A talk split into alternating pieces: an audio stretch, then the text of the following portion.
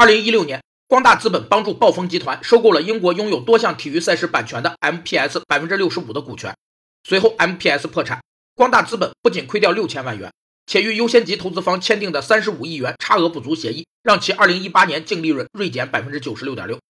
差额补足一般在交易中作为一项保障措施予以使用，是指为了保障主权利人和主义务人之间的权利义务关系。当主义务人未按约定履行义务时，由第三人按照约定履行差额补足义务的行为。有三个使用差额补足的原因：一是无法运用法定担保措施时，差额补足可通过合同约定实现当事人的特殊需求，更能适应创新交易；二是部分融资方认为差额补足无需体现在或有负债或预计负债中，为主义务人实现了优化财务报表的目的；